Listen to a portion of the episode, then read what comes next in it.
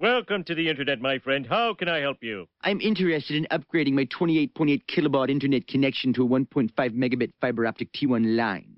Will you be able to provide an IP router that's compatible with my token ring Ethernet LAN configuration?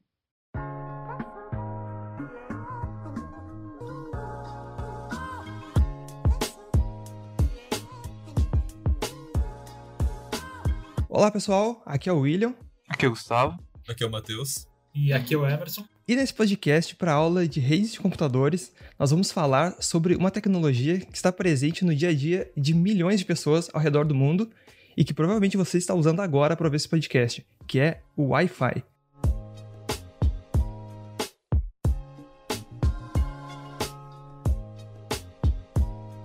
A gente vai começar pela história do Wi-Fi, explicando algumas versões e também dizendo algumas tecnologias que elas trouxeram para a mesa, aprimorando o padrão. O Wi-Fi é um padrão de rede sem fio criado em 1997, que funciona através de ondas de rádio, assim como várias outras tecnologias, como o próprio rádio. Atualmente, as frequências de operação do Wi-Fi comumente variam de 2.4 GHz a 5 e mais recentemente permitindo 6 GHz. De forma geral, a frequência de, de operação está diretamente ligada à velocidade de transmissão de dados. Quanto maior a frequência, uh, mais dados são transmitidos em menor tempo, só que, claro, não é apenas a frequência que determina a velocidade, mas vários outros detalhes da implementação que são definidos pelo chamado protocolo 802.11 da I3E. Esses protocolos são sufixados por letras para indicar uh, diferentes revisões cada uma traz uh, alguma melhoria, seja em velocidade, alcance ou estabilidade. De 1999 até 2003 foram lançados três padrões principais, o, o A, o, o B e o G, uh, mas sem mudanças de tecnologia muito importantes. A diferença principal entre eles é apenas a, a frequência, que o B e o G usam 2.4, que tem um alcance maior, mas velocidades menores, e o, e o A usa 5 GHz, o que permite ele que ele uh, tenha menos interferências com, com por exemplo, microondas e, e Bluetooth, porque uh, essas, esses aparelhos, por exemplo, usam 2.4 GHz. Já a revisão N de 2009, ela trouxe tecnologias mais uh, significativas para o padrão depois de seis anos desde o último padrão MOR que tinha sido lançado. por exemplo, ele alcança velocidades muito maiores, de 300 a 600 megabits por segundo, graças principalmente à tecnologia MIMO, uh, Multiple Input, Multiple Output, que nessa época permitia até quatro antenas simultâneas transmitindo informações. Ele trouxe também Channel Bonding, que permite que dois canais adjacentes sejam combinados para aumentar a velocidade de transferência. Também Frame Aggregation, que combina quadros uh, permitindo um envio combinado, uh, diminuindo overheads, por exemplo, de headers, de campos, uh, de espaçamento, de acknowledgement, entre outros, que em casos mais extremos poder, podem consumir até mais banda do que o payload em si. Ele também é retrocompatível com todos os padrões anteriores, por permitir ambas as, as frequências de 2.4 GHz a 5 GHz. Uh, já o padrão AC uh, ah, constrói em cima das tecnologias trazidas pelo anterior e, e permite multi-user MIMO, permitindo que cada antena, por, uh, por, exemplo, se comunique com um usuário diferente. Além disso, ele trouxe Beamformation, que basicamente cria ondas direcionadas para a posição da, do, do agente que tu está tentando se comunicar. No caso, esse frame aggregation não é entre usuários, né? É um cliente só, mas ele pode mandar dados junto com o cabeçalho? Não, é, jun é juntar do dois uh, frames que seriam iriam separados só com o cabeçalho. Ah, mas será que funciona entre clientes ou é só para um, um usuário? É os frames só daquele usuário? É porque o Wi-Fi 6 faz mais ou menos isso, não é? Pro Wi-Fi 6 é diferente, mas algo mais próximo que consegue agregar pacotes de vários clientes no único momento em tempo. Não é exatamente a agregação dos frames específicos, mas os pacotes uh, enviados ao mesmo tempo.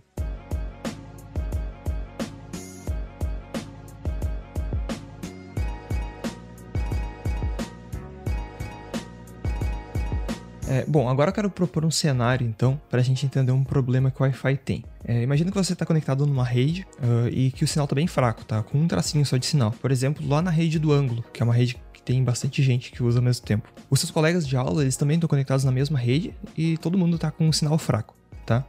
Só que como vocês estão na mesma sala, o raio de alcance dos celulares de vocês conseguem é, se interseccionarem e todos os celulares conseguem se ver. Então, quando uh, um de vocês precisa transmitir, é possível ouvir o, o meio e ver se mais alguém está transmitindo. Se alguém está transmitindo, é só esperar um tempo aleatório e tentar transmitir de novo. É, é, parecido como funciona no protocolo da internet. Caso mais de um tente transmitir ao mesmo tempo, o que vai acontecer é que os dados vão se interferirem e vão acabar se corrompendo. O ponto de acesso não vai conseguir entender nenhum dos dados. Então, dessa forma, os nós da rede eles cooperam para que todos consigam falar é, com o menor número de interrupções possível, sem corromper os dados. Só que agora imagina que tem uma outra pessoa conectada nessa rede que está do outro lado do ângulo, em uma outra sala, e essa pessoa também está com um sinal bem fraco.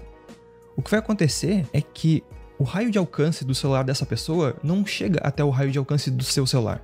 Então vocês não conseguem se ver. O que, que vai acontecer se vocês dois tentarem transmitir ao mesmo tempo? Que vai acontecer é que os dados que vão chegar no ponto de acesso vão criar uma interferência entre si e vão se corromper. E no final das contas, ninguém vai conseguir transmitir. É, esses celulares, eles, eles, não têm como saber que outro dispositivo estava transmitindo, porque os raios de alcance deles não são grandes o suficiente para eles enxergarem. Então, o que, que a gente faz para resolver isso? Certo? Isso é um problema conhecido como o problema do nó oculto. E a solução dele é uma das principais diferenças entre o protocolo Ethernet e o protocolo Wi-Fi. Ambos os protocolos utilizam uh, um protocolo chamado CSMA, que significa Carrier Sense Multiple Access, ou acesso múltiplo com detecção de portadora. Ou seja, os clientes, eles escutam o canal no qual eles desejam transmitir. Caso o canal esteja livre, eles transmitam. Caso outro dispositivo esteja transmitindo, eles aguardam um tempo aleatório para tentar transmitir novamente. Então, no protocolo Ethernet usa-se a variação CSMA-CD, que é a variação do CSMA com detecção de colisão, daí que vem o nome Collision Detection OCD.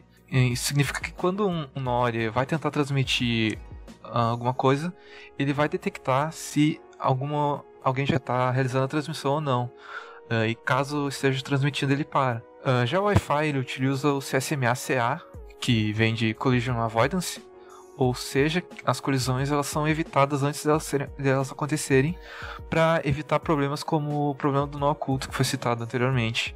Bom, então a primeira coisa que o Wi-Fi faz é, é, dividir o espaço de rádio em vários canais uh, diferentes e atribui cada um desse canal para um cliente. Só que por ter uma faixa de frequência finita, esses canais também são finitos. Então apenas isso não é suficiente.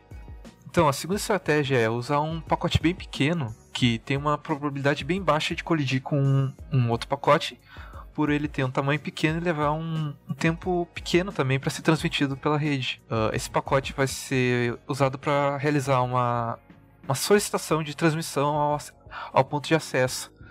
Uh, esse pacote ele é usado e ele se chama o RTS ou Request to Send ou requisição para enviar. Uh, ele é enviado ao ponto de acesso e após receber esse, essa mensagem, o ponto de acesso ele vai retornar com uma mensagem autorizando esse cliente a enviar ou não uma mensagem. Uh, se ele for autorizado, ele vai enviar uma mensagem CTS ou Clear to Send uh, com a identificação desse cliente dizendo que ele está autorizado a transmitir. E como essa mensagem ela é transmitida para todos os usuários, todos vão poder ver essa mensagem e ver se eles podem ou não transmitir. Uh, dessa forma, é possível remediar o problema do nó oculto e evitar a colisão antes que ela aconteça, mesmo que os clientes não consigam se comunicar entre si uh, pois com o uso das mensagens de RTS e CTS é possível fazer essa remediação e saber qual cliente pode falar em qual tempo, pois o ponto de acesso mantém o controle dessas informações. Eu, se não me engano, uh, se o pacote que tu quer enviar é pequeno o suficiente, tu já manda ele junto com o request que está sendo feito. Com o RTS, né? Sim. É. É, então acho interessante se a gente voltar um pouco naquela parte de divisão dos canais. É, por exemplo, uma rede de 5 GHz. Uh, 5 GHz diz respeito à frequência na qual a rede começa a transmitir. Então, essa frequência ela não é pontual, ela tem um alcance. Por exemplo, na rede 5G, uh, 5 GHz, ela vai do 5.15 até os 5.825 ou sub 6 GHz ali. E aí, essa faixa de frequência é dividida em subcanais. E esses subcanais podem ter vários comprimentos diferentes. Então, nos padrões mais antigos é, de redes 2.4 GHz, essas frequências geralmente são divididas em faixas de 20 e 40 MHz. E no padrão 5 GHz, ele já suporta subcanais de até 80 a 160 MHz. É, o tamanho desses subcanais é uma relação entre quantidade de canais que se pode ter versus banda disponível pelo canal. Então, pensando num cenário onde se tem uma rede com vários roteadores, a fim de evitar colisões nesses canais, é mais interessante ter vários subcanais de 20 MHz com uma banda mais estreita, onde todos os clientes vão conseguir ter uma conexão estável, do que poucos canais de 40 MHz, por exemplo, onde os clientes vão ter bastante banda, mas as colisões vão acontecer de forma mais frequente.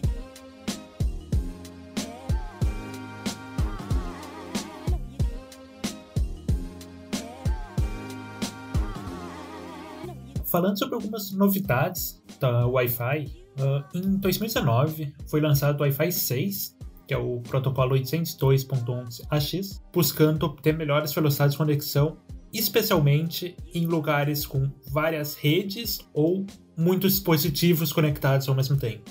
Uh, a melhoria desse, dessa versão do protocolo em relação aos anteriores ele vem principalmente através de duas novas tecnologias, que são o OFDMA e o OBSS. Uh, falando sobre as tecnologias, a OFDMA ela é uma versão do OFDM, que é a multiplexação por divisão ortogonal de frequências, que o OFDM né, ele é uma forma de multiplexação por divisão de frequências que permite transmitir dados em paralelos, e o OFDMA ele é uma evolução desse, dessa tecnologia que é múltiplo acesso. Ou seja, a grande diferença deles é que o FTMA, ele, além de dividir uh, a rede em canais, ele faz uma sub subdivisão desses canais em subportadoras, que permite que, além de múltiplos dados serem enviados paralelo, eles, eles podem ser uh, enviados para múltiplos dispositivos ao mesmo tempo,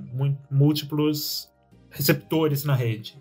Bom, isso, essa é a ideia básica do FTMA, que, vai, que permite em redes com muitos, muitos dispositivos conectados ao mesmo tempo, que eles não precisem esperar muito tempo até que todos os outros tenham quando muito, muitos deles querem mandar pequenos pacotes, ou um deles não tem que ficar esperando até que todos tenham seu turno para poder finalmente enviar os seus, ou, ou receber os seus pacotes.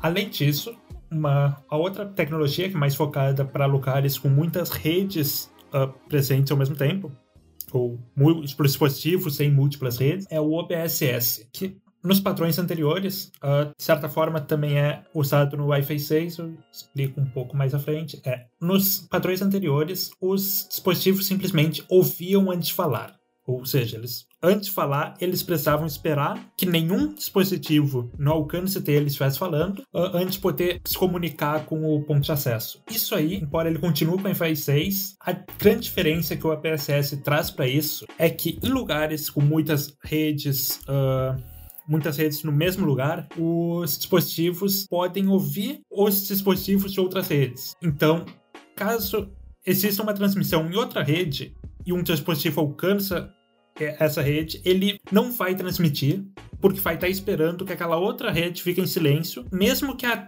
que, com a qual ele está se comunicando não tenha nenhuma outra comunicação paralela. O OBSS tenta resolver isso, uh, fazendo com que cada rede tenha uma identificação única. Então, quando um dispositivo se comunica, ele avisa em qual rede ele está se comunicando. E se outro quiser se comunicar para outra rede, não importa que está ouvindo, ele se comunica porque sabe que a rede dele está livre. Essas duas tecnologias foram incorporadas principalmente por uh, atualmente todos os lugares têm muitas redes e muitos dispositivos, com celulares, computadores, TVs, todos conectados ao mesmo tempo. Poderia ser um dos grandes problemas do Wi-Fi nessas redes, com muitos dispositivos. Então, a principal função do Wi-Fi 6 uh, é resolver esses pequenos problemas. Uh, e uma versão um pouco mais nova, que é o Wi-Fi 6E, uh, ah, ele foi aprovado no início de 2021. Uh, ah, ele não é realmente um novo protocolo, uma nova versão, ele é mais uma extensão do Wi-Fi 6. basicamente, a grande diferença desse padrão para o Wi-Fi 6 comum é que ele, além das frequências normais 2.4 GHz e 5 GHz, ele também permite tecnologias na casa dos 6 GHz. Uh, essa mudança nas frequências disponíveis não muda realmente a velocidade da conexão, muda muito pouco. A grande vantagem do Wi-Fi 6E é também evitar congestionamento, porque as frequências 2.4 e 5 GHz elas são muito mais usadas do que a 6 GHz. Então, puxa, essa nova frequência ela permite menores congestionamentos. Para fazer essa diferenciação entre as OBSS, o Wi-Fi 6 ele usa uma ideia de cor de BSS. Essa cor é a, é a identificação do BSS que é usado para diferenciar entre as redes. Cada rede vai ter a sua cor própria e também o Wi-Fi 6 ele tem técnicas para detectar se alguma outra rede está usando a mesma cor na mesma OBSS. E se ele detecta, ele consegue mudar essa cor para garantir que não haja cores ou identificadores repetidos dentro da OBSS.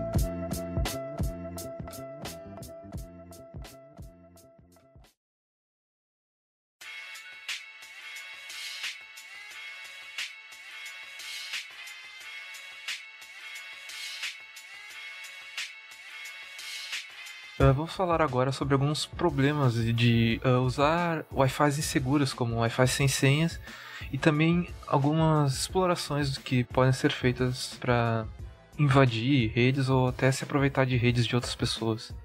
Bom, ao se usar uma rede Wi-Fi uh, aberta ou sem senha, uh, temos um problema óbvio que é que ela fica aberta a qualquer pessoa que esteja ao, ao raio do ponto de acesso ao roteador.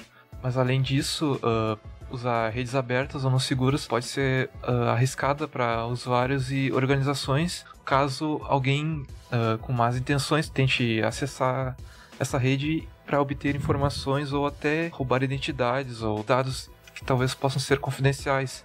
Claro que esse é um, um exemplo básico de não usar senha no Wi-Fi e deixar aberto para qualquer um, mas também vamos falar sobre outros problemas que podem aparecer uh, durante a exploração do Wi-Fi. Vamos ver agora uns tipos de ataques mais básicos e comuns de acontecer com uma rede Wi-Fi. Entre eles nós podemos citar o piggyback, ou pegar carona numa rede. O piggybacking, o que, que ele é? Ele é basicamente roubar o Wi-Fi do vizinho ou acessar o Wi-Fi sem ter a autorização. Caso eu tenha a senha do Wi-Fi do vizinho, eu estou usando ela sem autorização. Uh, isso aí por si só não é um grande risco para a segurança, mas depende, obviamente, do quem está fazendo isso. É, por exemplo, tu pode fazer isso para esconder atividades legais, que nem tráfico online e outras coisas. E aí tem a versão mais maluca ainda que é War Driving, que é quando o cara sai de casa dirigindo, procurando por esse tipo de rede aberta, ou procurando invadir outras redes. War Barking, War Cycling, War Walking. Tem, tem, tem vários. é a versão para cada meio de transporte? Como é que é? Monociclo. Monociclo.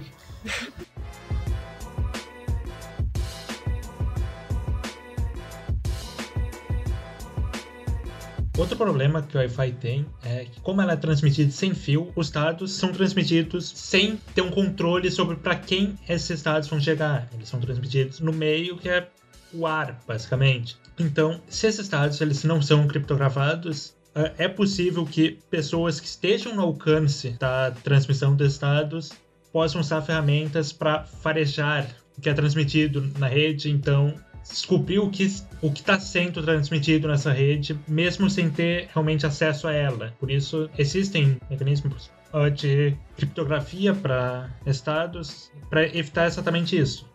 Além de fazer middleman attacks, captando o que tu envia, analisando e reimpactando para enviar para outro.